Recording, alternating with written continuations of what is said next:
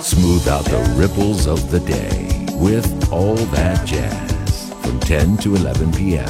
Sunday to Thursday on Easy FM. Back to the dewdrop. 在今天节目当中，我向你介绍一位来自丹麦年轻的当代爵士吉他演奏家 Jakob Bro。My name is Jakob Bro, and、uh, hello to all that jazz. Jakob 从小的梦想是成为一名羽毛球运动员，他的偶像都是来自中国、印尼和马来西亚的羽毛球明星。然而，对于音乐的热爱让他慢慢的放弃了成为运动员的梦想。 Well, I mean, when I was a kid, I was uh, I was into badminton. Uh, my big heroes were, well, all the Chinese and Indonesian, Malaysian players, and um, at some point I started playing um, music more seriously, and I had to make a decision, and I. Uh, yeah, I quit my sports uh, sports interest and became uh, a musician. I mean, it happened slowly. Uh, I played uh, trumpet when I was very little. My father had a big band, and um, so I always had music in my life. Around the time of we have something called confirmation in Denmark. I think I was uh, 13 years old. I got my first guitar, and um, and uh, I really enjoyed playing it, and I enjoyed listening to uh, musicians like Jimi Hendrix and B.B. King and John Lee Hooker. The decision to become professional was made when when I was, I think I was uh, 15 years old or something. I quit high school and I started working on music seriously. 雅各伯的父亲是大乐队里的乐手，所以他从小生活在音乐当中。他的第一件乐器是小号。十三岁的时候有了第一把电吉他，开始聆听 Jimi Hendrix、B.B. King 和 John Lee Hooker 的音乐。十五岁的时候决定放弃学业，成为一名职业乐手。 I really gave it everything I could for a long time, and then slowly it just became uh, evident that I couldn't turn back. This was what I sort of had to do. 我们现在听到的是 Jakob Bro 和另外三位成员组成的受到 post rock 和实验爵士风格影响的乐队 Band Apart 在2005年推出的首张专辑当中的一首作品 Quick and Simple。We had a band called Band Apart, which was, um, I guess you could call it a collective where we all contributed with songs. With the piano player called Søren Kærgaard and uh, a drummer called Jeppe Gram and a, a bass player called uh, Jonas Vestergaard.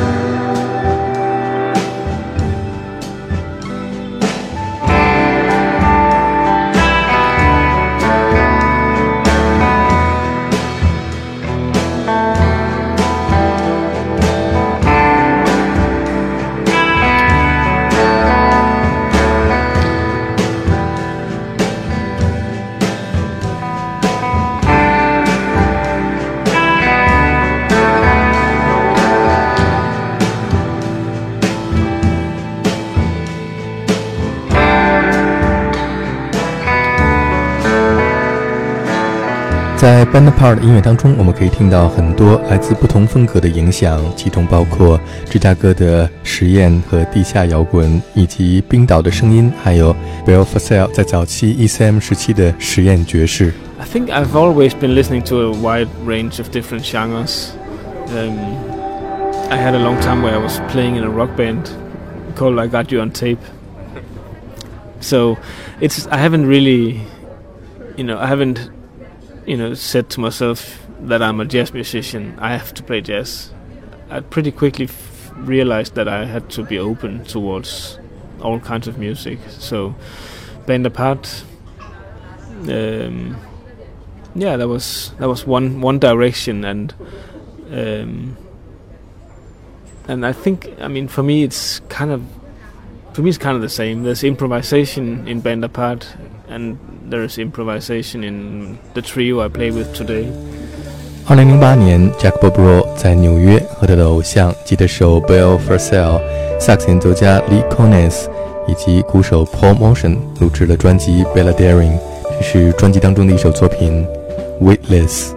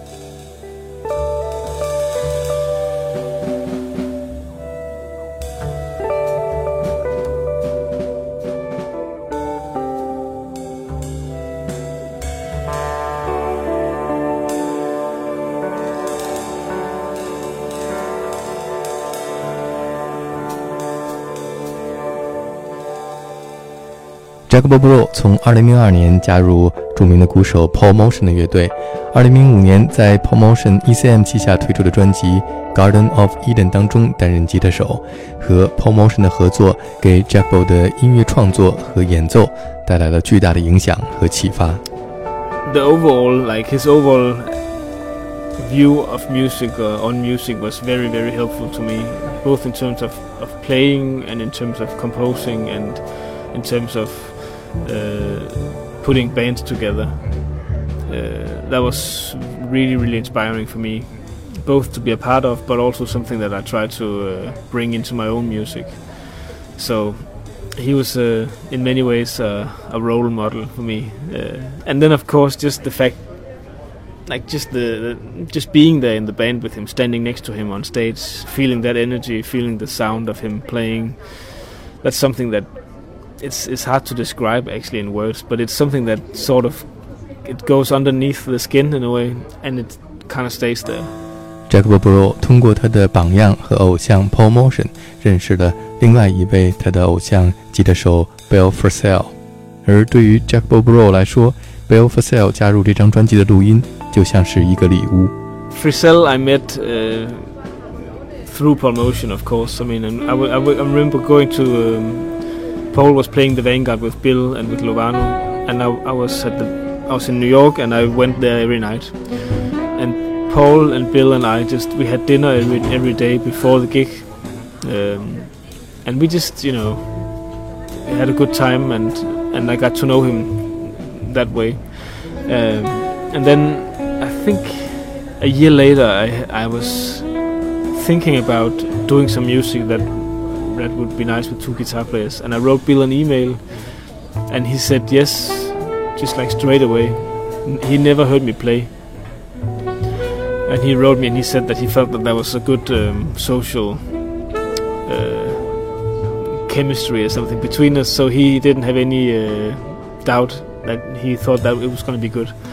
And then we became friends, and we've been both playing and touring together. Uh, and that's a big gift, of course.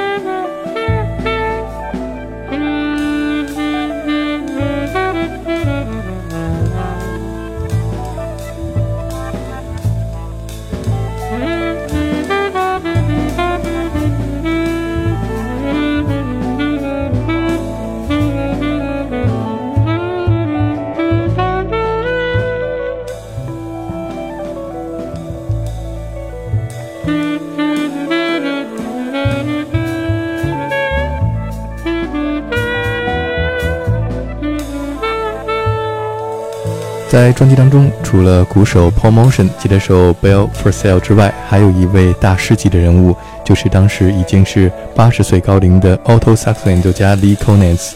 Jakob Bro 形容 Lee 在这张专辑当中的位置，就像是乐队当中的主唱一样。I think I mean this the Balladeering trilogy is not so. I mean, if there is a leader in the music, it's Lee Konitz. He's like the he's like the main. He's the lead singer in a way. I would say number three is a nice example of of Lee. Uh, that was the first track we did, and I gave Lee the music, and he was looking at it like, and I was like, shit. Is he? He was. I mean, he was he was eighty something. I was like, is he? Is he? Can he read? I was a little bit afraid of that, but um, of course he could. We started playing Vrå and me and Frisell were playing the melody together, and Lee didn't come in, and I was like, shit, this is gonna. He doesn't want to do this. And then slowly he began to listen to the melody and then play something else. And and during that whole track, I was I was in doubt about what we were doing. I was also in doubt if it was working because it felt so fragile. We played the melody, the two guitars, and Lee was somehow after behind us all the time interpreting. So it was a crazy experience. And then uh, also the fact that I was all of a sudden surrounded by like Konitz sound which was something that I've been listening to all my life. All of a sudden I was I was interacting with it in a in in the in, in the present which was also kind of weird for me. And then listening back I realized how how uh, how happy I was about the, this sound. So that's a good example of of that um, evening song.